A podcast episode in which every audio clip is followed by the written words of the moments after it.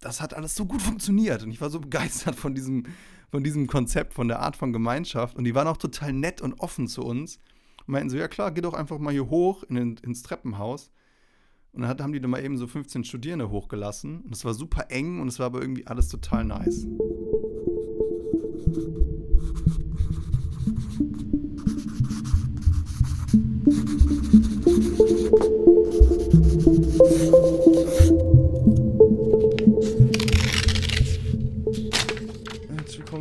Podcast-Folge.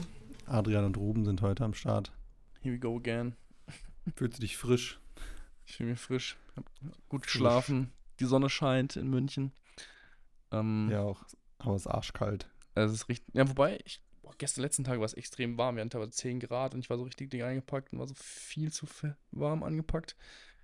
Aber Heute nicht mehr. Das war der Wetterbericht.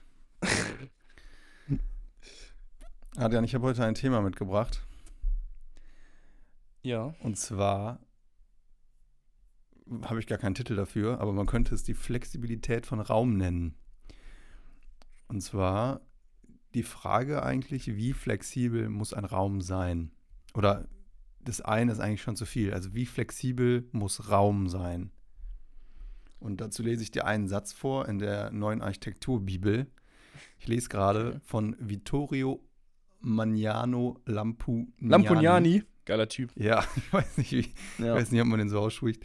Und das Buch heißt Gegen Wegwerfarchitektur. Hast du das schon gelesen? Nee, ich kann von ihm nur ähm, ein anderes Buch empfehlen, wo ich gerade den Titel nicht weiß, den ich aber rausfinde. Okay, steht dann auch in den Show Notes unter dem Buch Wegwerfarchitektur. Ich habe das gelesen, es gibt bei uns so einen süßen Buchladen, da heißt der etwas andere Buchladen und da war dieses Buch und ich habe hinten drauf äh, den Einband gelesen und dann dachte ich, ja komm, nimmst du mit, also musst du mitnehmen, das passt genau zu mir. Und ich lese das wie eine Bibel. Also ich bin es nur am Unterstreichen, das ist so wie so eine Zusammenfassung von meiner gegenwärtigen Haltung. Das ist richtig toll. Also es klingt komisch, weil das klingt ja so, als würde ich nichts Neues mehr lesen. Aber das ist so einfach so eine Bestätigung für die ganzen Themen, die mir im Kopf rumspringen. Und die stehen hier halt alle drin, ganz klar formuliert und so mit, auch mit Zahlen unterlegt und mit, ja, keine Ahnung, so ein Bild aufzeichnen für die Zukunft. Das finde ich richtig nice. Das klingt geil. Und das, also das solltet ihr wirklich alle lesen. Also alle, die das gerade hören, kauft euch dieses Buch. Es ist wirklich nice. Ist keine Werbung, Und leider. keine, wir kriegen leider keine Provision dafür, aber lest dieses Buch. Es geht ja hier um Inhalt.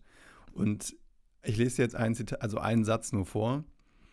Ein dauerhaftes Gebäude ist nie ein maßgeschneiderter Anzug für einen bestimmten Gebrauch. Ein dauerhaftes Gebäude ist ein generisches Gebäude mit Charakter. Also es ist kein Maßan Maßanzug für einen Gebrauch. Also was muss ein Gebäude eigentlich können? Was muss Raum können? Muss es, ist es für einen Gebrauch gedacht oder muss es so flexibel sein, dass, wenn wir von dauerhafter Architektur sprechen, das über Jahrhunderte theoretisch unnutzbar sein muss, ohne großen Eingriff? Ähm. Ja, ja finde ich. Also, ich finde die Qualität eines Gebäudes. Boah, ich glaube, das ist wahrscheinlich auch eine der großen Fragen der Architektur, würde ich fast sagen. Ähm, aber grundsätzlich würde ich erstmal sagen, dass. Boah. Ein, ein geiles Gebäude oder wirklich eine gute Architektur ist natürlich, wenn es auf generisch ist, aber auch sehr, sehr gut auf verschiedene oder sehr, sehr gut verschiedene Nutzen aufnehmen kann oder Funktionen aufnehmen kann und dafür sehr gut geeignet ist. Das ist natürlich sehr, sehr gut. Also ich meine, ich weiß nicht, wenn man so schaut, so früher Gründerzeit Altbauten, so, da kann irgendwie eine Arztpraxis drin sein, da kann, kann, kann drin gewohnt sein, da kann aber auch irgendwie die Anwaltskanzlei drin sein. Ähm, wobei ich da jetzt was behaupten würde, dass die wahrscheinlich nicht mit diesem Hintergrund entworfen wurden oder geplant wurden. Ähm, aber wenn man sich Neubauten heutzutage anschaut, das jetzt gerade hinter mir und nach der Wohnungssuche, also du findest, also die ganzen Neubauten, zum Beispiel Wohngebäude, die heute geplant werden, da passiert gar nichts anderes drin außer Wohnen. Und selbst sogar, welche Menschen da drin wohnen, sind vorbestimmt und nicht flexibel. So, das ist alles perfekt auf die drei-, vierköpfige Familie zugeschneidert, äh, mit eben ein oder zwei Kindern, vielleicht manchmal noch drei Kinder. Und sonst geht da gar nichts drin. Alle die offene Wohnküche, ein deutlich größeres Schlafzimmer, deutlich kleinere Kinderzimmer. So, da kannst du nichts, geht keine WG, geht da rein, das passt, das funktioniert einfach nicht. Weil die so krass zugeschnitten sind auf diese eine Nutzung und keinerlei Nutzungsflexibilität ähm, zulassen. Man könnte ja auch sagen, es, werden, es wird quasi, es werden nur noch Maßanzüge hergestellt und die können sich halt einfach nur eine Gesellschaftsgruppe leisten. Ja. Und ich glaube, was, was auch noch ein Wort, was hier in dem Buch auch fällt, ist, oder in dem Zusammenhang fällt, ist Nutzungsneutralität. Oder einfach nur Neutralität des Raums. Glaubst du, dass dann im Wohnungsbau auch ein Raum quasi so neutral sein muss, dass er mehreres kann?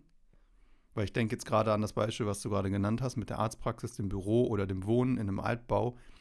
Da ist natürlich dadurch, dass man früher hohe Deckenräume gemacht hat und hohe Fenster, damit viel Licht reinkommt, das war ja damals für die Wohnung quasi gedacht, wird aber heute noch, also bietet ja Raum für Büros, weil es halt die hohen Decken hat. Also ein Büro in einem äh, konventionellen zeitgenössischen Wohnungsbau, wo die Decke bei 2,30 bis 2,50 ist, je nach die Norm des Bundeslandes, willst du ja nicht dran arbeiten. Das ist ja, ja ein natürlich. drückendes Gefühl. Ja, klar. deswegen, ja. Aber ich finde, ich finde auch so einfach die Raumaufteilung und die Grundrissverteilung. Also, ähm, wenn ich jetzt bedenke, in der Wohnung, wo ich jetzt lebe, wir haben, wir haben eine Küche, die ist abgetrennt und dann haben wir drei mehr oder weniger gleichwertige Zimmer, wo wir jetzt als WG drin wohnen. Hier kann eine Familie mit zwei Kindern drin wohnen. Hier kann ganz ehrlich, hier kann easy auch ein Büro drin sein. Hier kann irgendwie die Arztpraxis drin sein. Hier kann, also ich finde, die, klar, die Raumhöhen ist dann nochmal quasi was anderes. Aber ich finde, dass es ja auch erstmal so um die Raumaufteilung und die Grundrissorganisation einfach geht, dass das ja quasi eine gewisse Neutralität hat. Aber wenn du zum Beispiel einfach die, ach so tolle Wohnküche, die du in jedem schöner Wohnen-Prospekt siehst, wenn du die in jeder Wohnung mittlerweile hast, mit einer schönen Kücheninsel zum Wohnzimmer, das funktioniert halt, also das ist halt einfach nicht flexibel. Es geht halt einfach nicht. Und ich finde, da fängt das schon an mit der, mit der, mit der Raumnutzung, äh, mit der Raumaufteilung innerhalb einer Wohnung. Oder, weiß nicht, ich kann mir auch, Flexibilität ist ja auch irgendwie, dass jetzt zum Beispiel in, oh, du hattest das Projekt auch letztes Mal angesprochen, bei der letzten Folge bei Parken, Parken, Parken, hier in München, dieses. Sie heißt nicht so glaube ich, wir haben sie Heißt anders sie genannt. So? Okay. Äh, Park, Parkhäuser als Quartiersmitte, ich glaube, so. so heißt sie. Auf jeden Fall dieses, dieses Projekt hier in München, äh, wo halt auch so sehr, da ist zwar auch auf Wohnen der Fokus gelegt, aber da geht es da auch eine gewisse Flexibilität, glaube ich, weil du einfach Sanitär- oder Nasskerne hast, die quasi fest sind und dann können dabei Räume flexibel auch miteinander zugeschaltet werden oder funktioniert werden. So, das ist ja auch eine Flexibilität. Ich meine, die Räume jetzt hier bei mir, die sind alle auch großenteils gemauert, da kannst du jetzt relativ wenig flexibel machen, aber die Räume sind flexibel. Oder du hast halt ganz, ganz krass, dass teilweise einfach nur irgendwelche mobilen Trennwände drin sind oder sowas. Ähm, das kann ja auch eine Flexibilität bedeuten. Oder wenn ich mal weg von der gebauten Architektur komme, städtischer Raum. Städtischer Raum, Freiräume können ja auch flexibel sein, dass du, ähm, dass, dass du Möglichkeit gibst, Menschen Räume anzueignen, also Freiflächen anzueignen. So bei uns jetzt hier in, wieder als Beispiel München, das, das Ufer von der Isar. Da, klar, da stehen mal irgendwie so zwei Metallrahmen, die als Tore funktionieren, aber ansonsten kannst du da ja alles machen. So, da spielen Leute Spikeball, da spielen Leute Volleyball, da grillen, nee, grillen dürfen sie nicht, aber da sonnen sich Leute, da lesen sie Leute, da feiern Leute ihren Geburtstag, so. Und das ist nicht vollgestellt mit irgendwelchen Spielgeräten und mit irgendwelchen Fitnessgeräten und keine Ahnung was, da stehen zwei Dixie-Toiletten unter der Brücke und es funktioniert überragend. Da ist nichts überplant, sondern es ist möglichst einfach grüne Wiese und ein paar Bäume. Ja, wie Lucius Burkhardt sagt, Design ist der kleinstmögliche Eingriff. Ja, Finde ich passt an der Stelle. So Ist ja wenig wie möglich. Das ist ja genau das, das ist ja die, das ist ja genau eigentlich die Frage. Also ist dann eine, eine Nutzungsneut oder eine Neutralität des Raums, bedeutet das quasi nur den Raum zur Verfügung zu stellen und alles andere der Aneignung zu überlassen. Und dann ist natürlich die Frage, oder es ist dann sehr schwer, wo ist der Übergang von zu viel Raumvorgabe und zu wenig Raumvorgabe? Also was sind dann, also was sind dann die Parameter, an denen man sich festhält? Lässt man dann zum Beispiel im städtischen Raum dann einfach die Fläche offen und wartet, bis der Leute einfach, weil quasi der, also der, weil es einen Mangel an Freiflächen gibt, entsteht da automatisch Aneignung? Oder also hat der Raum dann noch genug Qualität? Oder entsteht die Qualität über die Aneignung? Ja, ich glaube, dass ganz viel einfach über, also die, die Parameter, die halt irgendwie beeinflussbar sind oder auf die es irgendwie ankommt, ist halt zum einen eine Material, also wenn man jetzt über Architektur spricht, ist es irgendwie eine Materialwahl, es ist eine Ausrichtung, es ist eine Struktur, eine Organisation, eine Dimensionierung von Räumen. Auch ich meine, ich muss immer wieder dran denken, als wir den Tisch für die WG von, von Bene, Marcel und Sven geholt haben in Wiesbaden im Musikerviertel. Da ist dieser Riesenplatz. Und da ist ja jetzt, da stehen ja jetzt auch nicht so krass viele Fitnessgeräte und Spielgeräte oder irgendwie sowas, sondern es ist einfach ein Riesenplatz. Und der ist viel zu groß dimensioniert für die Menschen, die da leben. So, und da ist eben das, okay, das kann deutlich kleiner werden und dann ist auch, dann entsteht irgendwie eine Intimität, dann entsteht eine Privatsphäre, dann steht ein, ein, ein, ein, dann können die Menschen dann Bezug zu aufnehmen und sagen, okay, das ist irgendwie unser, das ist unser Platz hier und das ist nicht wie so ein riesen, ein riesen städtischer Raum, wo, keine Ahnung, was gefühlt eigentlich noch eine Kirche stehen muss, damit es irgendwie monumental wird, sondern dass das viel zu groß dimensionierte im Sinne von einfach ein bisschen kleiner. So, und deswegen, ich glaube, die Dimensionierung sowohl für Freiflächen als auch für Räumlichkeiten, gebaute Architektur ist es extrem wichtig. So die Proportionen, die Dimensionierung, das ist ja das, was bei den ganzen Neubauten nicht so schwierig macht, weil du halt einfach, zum Beispiel der Unterschied zwischen Schlafzimmer und Kinderzimmer ist so krass. Das sind ja teilweise irgendwie vier, fünf Quadratmeter. Und das ist halt immer halt blöd für eine WG oder für junge Leute, weil dann sagt, okay, dann hat der eine irgendwie so ein kleines Zimmer, das ist dann irgendwie gerade so 10 und das Schlafzimmer ist dann 15. So, klar kann man das machen, aber es ist halt einfach ja, einfacher aufzuteilen, wenn es mehr oder weniger in die gleiche Richtung geht, was die Quadratmeteranzahl angeht. Ja, voll. Kennst du, kennst du einen Platz, der, wo du das Gefühl hast, dass das richtig gut funktioniert? Also ich denke zum Beispiel an den Neumarkt hier in Köln. Da haben wir, da standen wir letztens äh, mit unserem Kurs drauf und haben versucht herauszufinden, ähm, wie groß der ist. Und wir kamen so ungefähr auf so 70 bis 100 Meter breit und so mhm. ungefähr 300 bis 350 Meter lang. Und dann hast du drumherum fährt einmal, also es ist quasi ein Bürgersteig entlang der Häuserfront. Dann hast du ein, äh, so eine zwei, ja, eine zweispurige Straße, wie so ein riesiger Kreisverkehr. Und in der Mitte hast du dann so ein Oval mit auch einer Baumallee und in der Mitte ist freie Fläche. Und das ist so ein Unort, das ist so ein unglaublicher Unort, weil da passiert nur was drauf, wenn da ein angemeldeter ähm, Trödelmarkt ist. Mhm. Weil du hast so viele Barrieren und so viele Hemmschwellen. Und dann habe hab ich mich so ein bisschen gefragt, die Raumkante, passt die maßstäblich zu uns als Menschen, als Gruppe? Oder ist es dann das Auto, die Straße, was es kaputt macht? Oder ab wann? Also welche? Deswegen frage ich dich so konkret, weil ich gerade überlege, ob wir, ob man so ein bisschen so eine Entfernung ermessen könnte oder erarbeiten könnte, die so ungefähr ein Maximum an Raumlänge oder Distanz quasi ist. Für ja, städtischen Platz. Ja, ich, ich, ich glaube, so eine allgemeine Faustregel kann man halt nicht aufstellen. Es muss einfach irgendwie so eine, ich glaube, Angemessenheit ist so ein Wort, was da, glaube ich, ganz wichtig ist. So, was, was für ein Raum ist da angemessen? Weil zum Beispiel da das, Mus der Mus das Musikerviertel, wo wir in Wiesbaden waren, das sind ja einfach nur Wohnräume, da waren ja nur Wohnungen da überall. Und da ist ja so ein Riesenplatz gar nicht angebracht. Da war im Erdgeschoss keine öffentliche Nutzung, die das irgendwie bespielen konnte. Da waren keine, weiß nicht, irgendwie ein Museum oder ein Theater, wo vielleicht irgendwie, wenn Menschen eine Vorstellung besuchen, sich dort auf. Das war ja da alles gar nicht. Das waren ja wirklich nur rein Wohnungen. Und so viele Kinder können da ja gar nicht leben, dass sie diesen riesen Platz alles füllen. Ähm, deswegen finde ich immer, es ist immer situations- und nutzungsabhängig. Ich muss jetzt spontan zum Beispiel denken, es gibt hier in München das an der, an der Wittelsbacher Brücke, die geht über die Isar und am Westufer an der, an der, auf der westlichen Seite der Isar, direkt wo die Winsbacher Brücke ist, ist eigentlich eine riesengroße Kreuzung auch. Da hält der Bus und ähm, da gibt es, wie gesagt, eine große Kreuzung. Und dann gibt es aber eine kleine Italien, ein kleines italienisches Restaurant, das heißt Fugazi, gibt auch eine geile Pizza.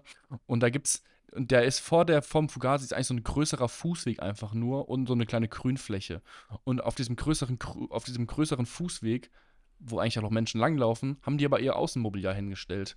Und das ist so geil, weil das, es stört niemanden. Obwohl da irgendwie extrem viel Verkehr ist, ist aber noch dieser, dieser, diese Grünfläche irgendwie direkt davor. Und da laufen Leute entlang, da sitzen aber auch Leute und essen ihre Pizza oder ihre Pasta. Und es funktioniert irgendwie total gut. Du hast den Blick an das, an, an, auf, die, auf die Wittelsbacher Brücke, du hast diese, den, den Grünstreifen, der entlang der Isar entlang läuft, hast du den Blick drauf. Und man sitzt irgendwie an diesem Gebäude und das ist irgendwie total schön. Ähm, obwohl eigentlich man denkt, ja, okay, da ist schon extrem viel Trubel auch los.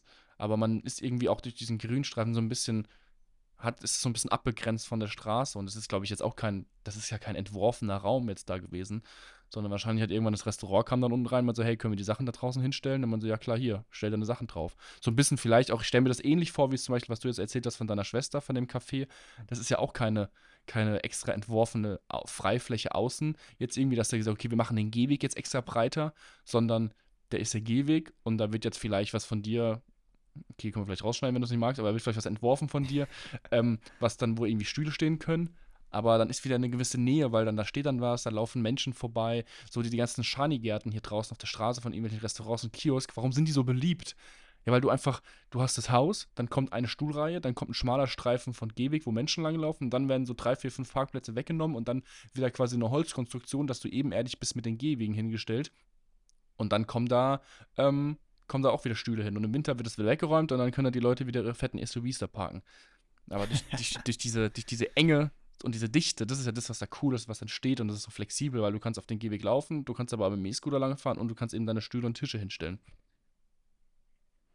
Voll. Ich glaube, das Stichwort dafür ist Dichte. Ich, hier lag jetzt in Köln, lag jetzt zwei Tage Schnee. Also, äh, ich glaube sogar vier Tage. Es war richtig schön. Das ist so selten, dass man in Köln es so viel schneit und dann zufällig drei, vier Tage richtig schön ist und kalt. Und du hast so gemerkt, wie krass braun der Schnee danach so drei Tagen wurde von den Abgasen von den ganzen Autos. Das war richtig crazy. Ja. Und egal, zurück zur Dichte. Ich glaube, das ist ja das, was wir immer in Italien oder in Frankreich so lieben. Da gibt es ja diese Dichte, weil wir diese historischen Straßenquerschnitte noch haben. Und hier in Deutschland hast du ganz viel oder selten diese historischen Straßenquerschnitte. Du hast hier auch breitere Autos. Und die, ähm, dann wird, entsteht so viel Raum, der nicht mehr im Verhältnis steht zu dem, was wir als menschliche Proportion quasi so mögen. Und deswegen meinte ich gerade auch das Thema über diese Dimensionierung, über so große Plätze, gibt es da einfach ein Maximum. Und dann hatte ich gerade im Kopf noch der Central Park in New York. Der ist ja auch riesig groß. Aber ich glaube, würdest du zum Beispiel den Park da eliminieren und eine Fläche hinmachen, wäre das absolut beschissen. Und ich glaube dann quasi der Park selber, so wie der modelliert ist, gibt dir wieder eine Maßstäblichkeit als Mensch. Aber wenn ich zum Beispiel den Neumarkt jetzt nehme als Beispiel, da steht einfach nichts. Das ist eine Fläche. Und dann merkst du, okay, was bildet hier eigentlich Raumkanten? Sind es dann die Baumreihen oder sind es die Häuserkanten? Ich weiß es gar nicht. Und irgendwie fühle ich mich hier total so exponiert und will wieder in einen geschützten Raum zurück. Und dann suche ich natürlich diesen kleinen Italiener an der Ecke, weil ich merke, hier kann ich als Mensch in meiner Proportion hier fühle ich mich viel mehr zu Hause, als wenn ich auf so einem großen Platz stehe. Ich glaube, deswegen funktioniert das so gut. Ja, voll. Deswegen also, ist Aneignung auch so wichtig, dass, dass genau dieser Platz, weil wenn wir nach DIN-Normen und nach städtischen Vorgaben gehen, erlauben wir sowas ja nicht. Aber erst wenn es sich angeeignet wird, merken wir, ja, verdammt, das ist eigentlich, eigentlich ganz geil, dass es da so dicht ist. Ja, ich bin gerade überlegen, weil du gerade den Central Park, ich meine, die Theresienwiese ist nicht der Central Park, aber ähm, ist, das ist auch, ist, ist wieder, auch wieder irgendwie so ein Phänomen, finde ich, bei mir. Alter, mein Laptop ist gerade so todeslaut, ich verstehe den Checks gar nicht. Ähm, die Therese ist auch irgendwie so ein Phänomen, finde ich, wo ich noch nicht so ganz genau weiß. Irgendwie, also es ist schon wieder so groß, dass es quasi, dass man schon wieder das Gefühl hat, man ist gar nicht mehr städtisch, sondern man ist irgendwie außerhalb von der Stadt ähm, weil da halt im Sommer extrem viel los ist. Also da sind finden gleichzeitig 17 Cricket-Matches statt. Da trainieren 100 Leute für den Marathon ähm, und 15 Kinder lernen zum ersten Mal das Fahrradfahren. Und so, das ist, also es ist ja wirklich. Ist wie das Tempelhofer Feld, wie der, äh, ja, Tempelhofer Feld, oder? Ja, also das ist, ich weiß nicht, ich meine, der Central Park ist ja mit Sicherheit größer als die Theresienwiese, aber ich glaube tatsächlich, bei der Theresienweise ist auch rundherum stehen noch Bäume. Das heißt, ich glaube tatsächlich, dass man so ein bisschen den Bezug zur Stadt verliert. Also, dass man eben dann bei dem Central Park, der ist ja wirklich rundherum mit Hochhäusern bebaut. Und wenn, wie du meinst, wie du gesagt hast, wenn das wirklich einfach nur eine ebene Fläche wäre, dass man dann immer trotzdem diesen Stadtbezug hat, aber das wäre so riesig. Und auf der Theresienwiese verliert man so ein bisschen den Blickkontakt zur Stadt. Klar, es ragt mal die Kirche oder die Schwanthaler Höhe ragt mal über den Baumwipfel heraus, aber das ist nicht so, dass man immer komplett direkt von Stadt umgeben ist. Und das kann ich mir vorstellen, dass man das vielleicht so ein bisschen dann vergisst dort. Und deswegen das irgendwie so geil auch angenommen wird. Und natürlich das, die Sehnsucht, das Ding ist halt, bestimmt mindestens mal die Hälfte des Jahres genutzt von irgendwelchen Festen, egal ob es jetzt Frühlingsfest, Oktoberfest, Wintermarkt, Tollwut, was auch immer ist. Und dass die Leute sagen so, ach geil, endlich ist mal frei im Sommer, lass mal jetzt das nutzen. Ähm, das ist irgendwie so ein kleines Phänomen, finde ich, der Platz oder die Wiese. Gut, Wiese ist es ja nicht, aber ja. Ja, aber ich habe, das kam mir eben spontan, ich würde mich, glaube ich, trauen, die These aufzustellen, dass wir halt so einen Mangel haben an Ausgleichsflächen, dass wir jedem Raum, der uns zur Verfügung steht, uns aneignen. Und dass dann auch so eine Theresienwiese einfach überhaupt nur, weil sie existiert, angenommen wird. Ja. Und ja, das ist jetzt die Frage, warum wird der Neumarkt nicht angenommen, weil der Bedarf ist ja auch da. Aber ich glaube, die Leute zieht es halt dann eher in, den, eher in den Grüngürtel hier in Köln, als dass sie auf dem Neumarkt chillen. Oder halt zum Brüsseler Platz, der ja eigentlich auch kein Platz ist. Aber das ist auch so ein Thema Aneignung. Der Brüsseler Platz in, in, äh, in Köln, das ist so ein, da ist eine Kirche und da vorne ist, ja, davor ist ein Mini-Platz, aber da stehen so viele Blumenkübel, also so eingemauerte Hochbeete quasi, dass man, dass es eigentlich gar nicht mehr so richtig ein Platz ist. Und dann kommen da so zwei Straßen, führen da zusammen und da in der Ecke, ich weiß nicht, ob das jetzt so geil erklärt ist, aber in der Ecke gibt es ja relativ viele ähm, äh, Restaurants und Kneipen und vor allem ein Kiosk, der, glaube ich, den Umsatz seines Lebens macht. Und ähm, da ist unfassbar viel los im Sommer. Und in der Uni haben wir letztens, oder meinte so ein Prof, ja, müsste man halt mal herausfinden, warum das da so gut funktioniert. Und ich dachte mir so, ist doch klar. Einfach weil da so viel los ist. Weil das so, das ist halt ein Place to be geworden. Das ist halt eine Aneignung passiert, dass Menschen wissen, ich gehe da hin, weil ich sozialen Kontakte knüpfen will, nicht weil ich mich da so aufgehoben im Raum fühle. Ich glaube, das ist ein gutes Beispiel dafür, dass du diese urbanen Strukturen, diese Gründerzeit Zeit sozusagen, wo du halt ungefähr so 18 Meter, 22 Meter Straßenquerschnitt hast, ähm, dass da quasi relativ dicht ist, dass da überall kleine Nischen sind und dass dann da Menschen sind. Und diese Kombination, wo Architektur einfach nur Hintergrund ist und einfach nur die ganze Situation irgendwie zusammenhält und dann das, was sich da abspielt, das ist das, weswegen du da hingehst. Nicht, weil der Raum da so gut ist. Aber und der Raum ist halt irgendwie im Hintergrund irgendwie so gut, dass du nie darüber nachdenkst, wie ist hier eigentlich die Situation, sondern du kannst es einfach annehmen. Du kannst einfach hingehen und sagen, ja, ist nice hier. Ohne darüber nachzudenken, warum ist es jetzt eigentlich hier so nice oder, sondern das, da passiert einfach ein Stück statt. Und das ist eine Kombination aus dem Raumgefüge, was da ist, was nicht mega durchdacht ist, sondern zufällig einfach da war und dann auch Menschen sich das angeeignet haben. Und ich habe es mir gerade bei Google Maps angeguckt, es gibt die Infrastruktur, es gibt nämlich öffentliche Toiletten. Ja, so. ja. Und das ist auch ein ganz großer Punkt, dass einfach eine Infrastruktur sein muss. Das ist dann wiederum vielleicht der Eingriff der Architektur, was Teil des Teil der Nutzungsneutralität ist. Also hier sind Toiletten und ob ihr da jetzt irgendwelche Beete anbaut oder ob ihr da jetzt einfach mit deinen Mädels und Jungs chillt und irgendwie die Clubmate trinkt, so, aber hier ist eine Toilette, wenn ihr auf Toilette müsst. So, das ist Teil der Infrastruktur und mehr bietet die Architektur quasi nicht. Natürlich, das ist auch, ich, das ist ja auch krass mit den ganzen Bäumen und sowas, natürlich auch für den Sommer extrem schön wahrscheinlich. Ähm, mhm. Aber, ähm, ja, ich wollte noch irgendwas anderes gerade sagen. Ah, ich habe auch, ich habe eine Überlegung, ich weiß nicht, ob das eine steile These ist. Aber. Ja, immer her. Steile Thesen sind immer gut. aber. Diskurs. Ähm, in Städten, wo extrem viel Altbestand ist von Architektur, also Gründerzeughäuser, Altbauten, wie auch immer man sie nennen möchte, die keine andersrum, in Städten, wo eben Bestand ist, die extrem wenig oder gar keinen privaten Außenraum wie Loggen und Balkone haben, ist das Bedürfnis nach viel, viel mehr Freifläche viel größer. Also funktionieren diese Orte besser und je mehr Neubauten wir mit privaten Außenräumen bauen, desto schlechter funktionieren öffentliche Freiflächen. Damn, ja, das ist eine interessante These. Weil ich glaube, die Theresienwiese auch unter anderem so gut funktioniert, weil du extrem viel Altbestand drumherum hast und die Leute einfach sagen so, Alter, ich will mich jetzt in die Sonne setzen. Jo, hopp, ich gehe auf die Theresienwiese und treffe mich dann noch zum Tischtennis zocken mit drei, vier FreundInnen. Aber wenn ich meinen Balkon habe, ich meine, ich kenne mich ja selber. Ich meine, jetzt, ich ziehe jetzt in die neue Wohnung, ich bin mal gespannt. Ich habe da, wir haben da zwei Balkone an der Wohnung. ich bin gespannt, wie mein Verhalten sein wird. Ich meine, wir, guck mal, oder wir beide, als wir dann WG in Wiesbaden gewohnt haben, Alter, während Corona, Junge, wir haben ja gelebt auf dem Balkon. Wir haben da gefrühstückt, ja. wir haben da gearbeitet, wir haben da gegessen, wir haben abends Käseverkostung gemacht. So, das war, wir haben alles darauf gemacht. Klar war es auch während Corona, man durfte sich nicht irgendwie draußen treffen, aber das kam mir gerade irgendwie spontan. Ob das glaubt, oder ich glaube, dass es einen riesen Einfluss darauf hat. Oh, das ist eine sehr, sehr spannende, das ist eine, das ist eine Grundsatzfrage, mit der ich mich gerade beschäftige, weil wir diesen Städtebauentwurf gerade haben und wir machen gerade einen Masterplan, wir gehen gerade sehr weit raus und ich versuche so ein bisschen die Frage, und das ist auch in diesem, in meiner neuen Architekturbibel hier, gegen Wegwerfarchitektur, was wir eben erwähnt haben, da geht es auch viel darum, um das Thema Dichte. Da geht es viel darum, was ist wirklich nachhaltig.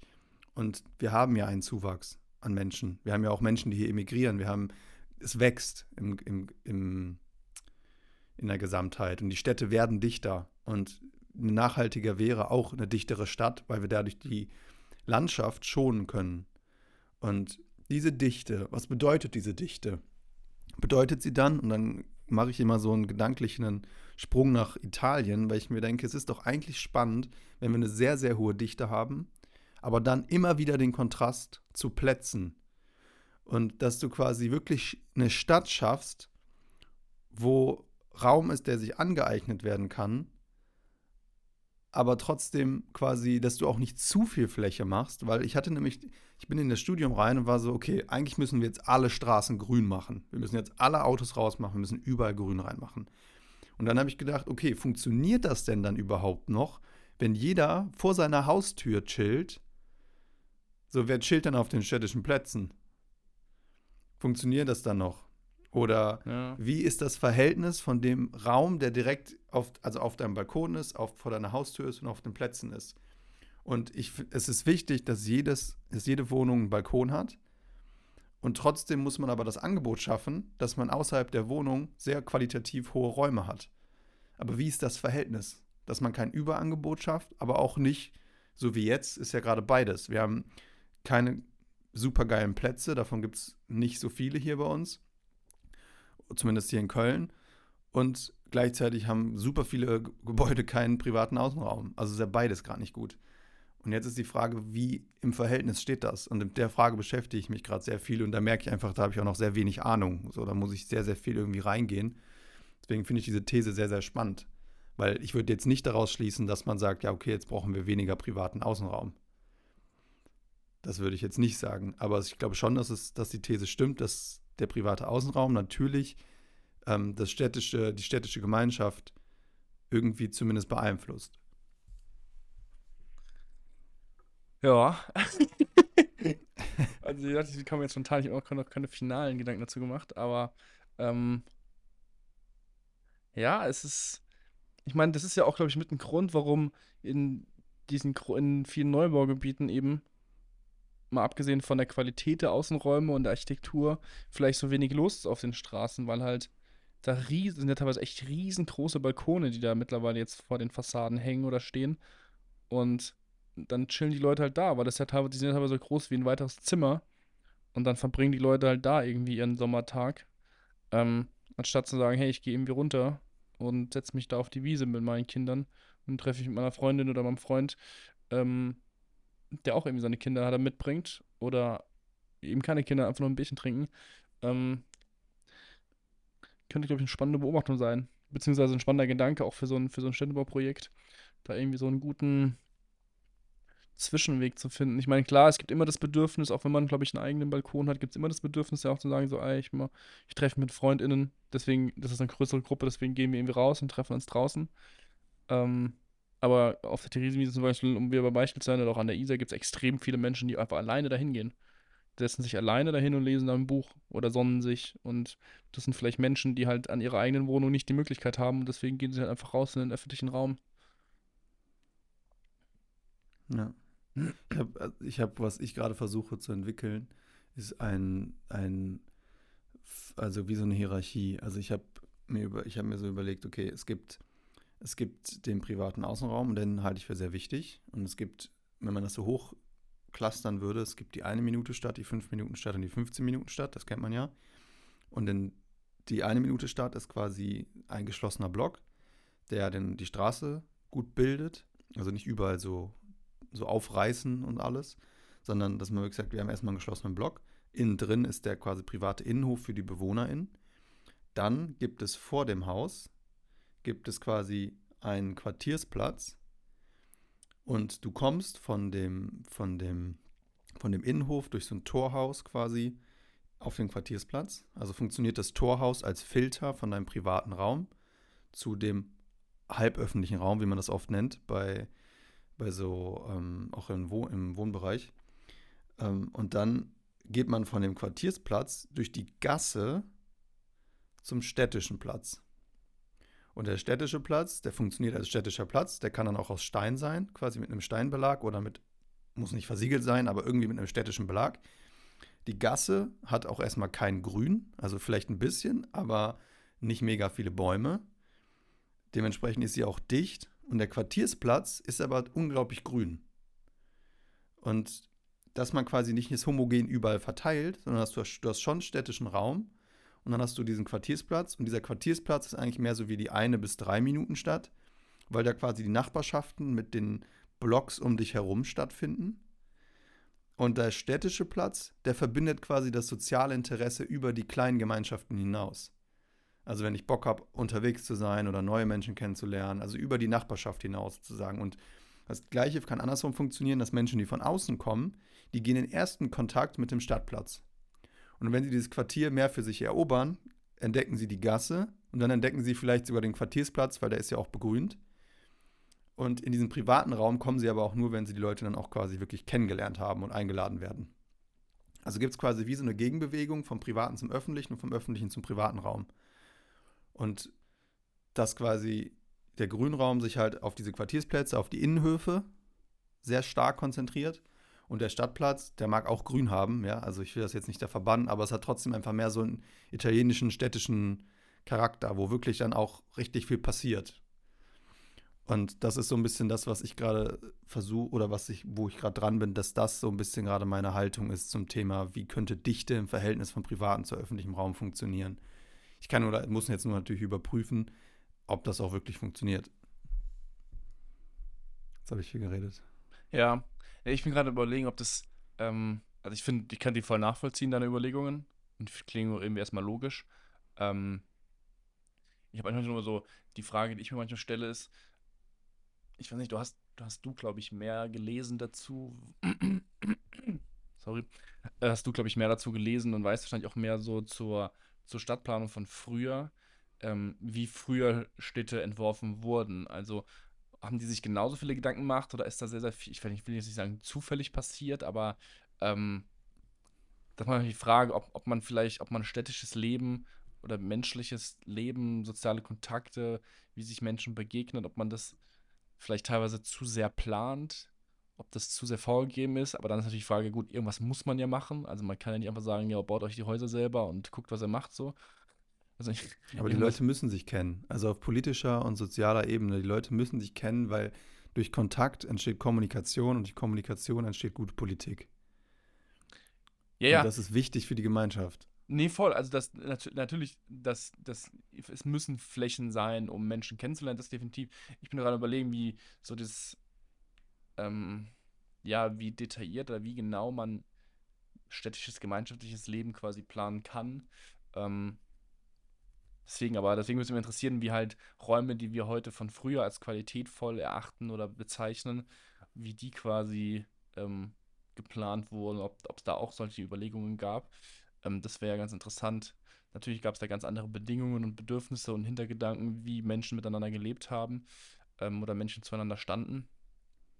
Aber. Ganz kurz, ich unterbreche dich da, weil nehmen wir das Beispiel des Forums in äh, Rom, äh, in Rom, in Italien oder also im Römischen Reich oder der Agora in dem Griechischen Reich. Mhm. Reich, Reich, Griechischen Reich.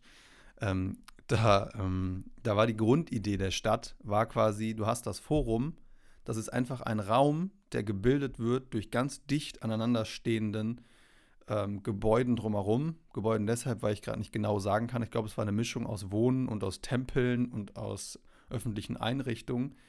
Und dieses, dieser Platz war das zentrale Bild der Gemeinschaft. Also es war quasi das Zentrum auch der Demokratie. Es war klar, hier ist Stadt, hier ist Gemeinschaft. Und das Wohnen quetscht sich halt dahin, wo Raum dafür übrig ist. Und das Wichtigste ist, sind die gemeinschaftlichen Flächen. So wurde quasi in der Antike, also nicht allgemein in der Antike, aber halt in Griechenland zum Beispiel, ähm, Stadt gemacht. Und das finde ich ein ganz wichtiger Punkt. Und das Problem ist aber meiner Meinung nach heute, dass, oder vielleicht war es auch schon immer ein Thema, aber mein Gefühl ist, nehmen wir mal das, nehmen wir mal so eine, so eine Analogie, bauen wir mal auf. Du kommst alleine auf eine WG-Party, wo du keine Sau kennst. Du brauchst Energie, vielleicht auch ein bisschen Alkohol, um überhaupt diese Menschen alle kennenzulernen. Und du bist ja auch gar nicht in der Lage, diese ganzen Menschen kennenzulernen. Weil es einfach sehr viel fremde Menschen sind und sehr, sehr viel Interaktion auf einmal. Und das heißt, wenn du mit einem Freund oder mit einer Freundin zusammen auf diese Party kommst, wird es dir leichter fallen zu interagieren mit den anderen Menschen. Oder du kennst vielleicht sogar schon fünf, sechs Leute und du bist viel mehr inkludiert in diese Party. Was ich damit sagen will, ist, wenn du jetzt ähm, versuchst, und das glaube ich, das, was du meinst, eine gemeinschaftliche Fläche zu planen und sagst, guck mal, hier ist ein fetter Platz, da dürft ihr alle chillen, dann willst du da chillen, wenn du da keine Sau kennst? Nee, weil das ist super anstrengend und wenn es dir eh nicht so gut geht oder du gerade psychologisch einfach in deinem Kopf oder so beschäftigt bist oder egal was auch immer, eine lange Woche hattest oder einfach nicht der Mensch bist, der äh, so extrovertiert auf Menschen zugeht, ist das eine sehr große Herausforderung, auf diesen Platz zu gehen. Und dann machst du das auch sehr ungern alleine. Das ist genauso wie wenn du dich alleine in einem Park setzt und du hast viele Bäume da, dann kannst du mehr für dich sein, als wenn du alleine in einen Park kommst, wo sehr wenig Bäume sind und sehr viele Menschengruppen. Dann fühlst du dich halt einfach exponiert und ein bisschen alleine. Und das sind alles so Mechanismen, psychologisch würde ich sagen, die, du, die ich glaube oder versuche zu enthebeln, indem ich quasi versuche, anzufangen, eine Nachbarschaft zu erzeugen mit dem Menschen, der, der, der die gleiche Treppenhausebene mit dir teilt. Das heißt, Kai Fisker ist ein Architekt aus, aus Dänemark, so 50er Jahre ungefähr. Und er hat so riesengroße Blocks gemacht, über die große, das lassen wir weg, darüber kann man diskutieren. Aber der, was er gemacht hat, ist, der hat einen Hauseingang, ein Treppenhaus, da sind zwei Wohnungen dran. Dann hat aber jede Wohnung noch ein weiteres Treppenhaus zum Innenhof. Mhm. Mit der Wohnung auf, vom anderen Treppenhaus. Das heißt, du lernst durch den Hauseingang deinen rechten Nach linken Nachbar kennen und durch den Hofausgang deinen rechten Nachbarn kennen. Und dadurch lernst du schon mal drei Menschen kennen, die, also eine Partei, die sogar im, im Haus daneben wohnt und eine, die im gleichen Haus wohnt wie du. Das heißt, du hast schon mal Menschen kennengelernt. Jetzt kommst du in den Innenhof, wo in dem Fall halt auch wirklich sau viele Wohnungen dran sind. Und ja. du hast schon mal ein bisschen Rückhalt, weil du bist schon mal Teil von zumindest fünf, sechs Leuten und kannst dann aus dieser Position heraus viel leichter die anderen Leute kennenlernen, die noch in diesem Block wohnen. Und deswegen komme ja, ich auf diese Idee, dass du quasi diese kleinen Gemeinschaften hast, die eine mittel, mittel, also eine größere Gemeinschaft im Innenhof, deswegen der private Innenhof. Dann kommt der Filter zum Quartiersplatz, wo noch mehr Menschen dazugehören. Aber du hast ja schon mal die Identifikation mit deinem eigenen Block und in dem nochmal die Identifikation mit deinen direkten Nachbarn. Ja. Und dann hast du von dem, von den Blocks, die um den Quartiersplatz sind, hast du die Identifikation zu dem Viertel. Und dann kannst du mit einer ziemlich großen emotionalen Armee im Rücken auf den Stadtplatz kommen und sagen, das ist mein Viertel, hier chill ich auch alleine und hier ja. habe ich Selbstvertrauen, um Menschen kennenzulernen. Also das ist so meine, meine also Herleitung, warum ich glaube, dass das halt so wichtig ist, dass wir die Kommunikation mit unseren Nachbarn beginnen. Und nicht halt, wir beginnen nicht mit dem Stadtplatz, so, da hast du auch keinen Bock drauf. Also da bin ich auch einfach viel zu schüchtern für. Nee, finde ich logisch. Macht Sinn. Ich bin überzeugt. Hast mich. Ja, mich hat, das, mich hat das in Kopenhagen so überzeugt, dass ich dieses, ich war da und dann war sogar eine Frau da, die war super lieb. Wir haben uns da so reingeschummelt in den Innenhof, weil man kommt halt nur mit einem, das ist so ein Tor und du kommst durch das Tor durch. Mhm. Und dann war da so eine Frau, die meinte, hier, könnt mal hier hoch. Und dann sind wir in dieses Treppenhaus rein, also von hinten. Es war so schmal, es war knarzig aus Holz, wie in so einem Innenraum. Und du hast wirklich dann, ich würde sagen, so 80 Zentimeter breit. Ja. Bis da, also die, der Flur, wie auch die Treppe, der Treppenlauf. Und dann gehst du da so hoch und dann stehen da überall so Schuhe und es waren nur so Zimmertüren. Und dann gehst du eine Etage höher und wieder und du merktest so, dann stand da der Müll draußen, da stand irgendwie noch ein Fußball lag da. Und du weißt ja auch als Family, So, ja, ja, hier klar, mein Kind, geh einfach in den Innenhof spielen, nimm deinen Fußball mit. So, und du, das hat alles so gut funktioniert. Und ich war so begeistert von diesem, von diesem Konzept, von der Art von Gemeinschaft. Und die waren auch total nett und offen zu uns. Und meinten so, ja klar, geh doch einfach mal hier hoch in ins Treppenhaus. Und dann haben die da mal eben so 15 Studierende hochgelassen. Und es war super eng und es war aber irgendwie alles total nice. Ja, ich Ja, bin sehr cool. euphorisch. Du merkst, mich hat es ziemlich mitgenommen. Der Fand ist ich sehr, schön. sehr cool. Das sind ja so prägende Momente, die, wo man was mitnimmt. Ja. Das ist doch geil. Ja, voll. Ich will jetzt leider nicht den Cut machen, aber leider ist gerade die WG-Kandidatin gekommen. Ähm, Das ist ein bisschen wie bei Nils Fram, wenn das sich alles so aufbaut und und du nur noch beenden kannst mit einem klaren Cut, weil sonst würdest du es ruinieren. Ja, okay, klarer Cut. Vielen Dank, Adrian, für die Folge. Vielen, Vielen Dank Dank. fürs Zuhören. Ähm, wir sehen uns nächste Woche in der nächsten Folge. Bis dann. Bis dann und an dich bis später. Bis später und viel Ciao, Glück beim ciao. WG-Casting. Danke.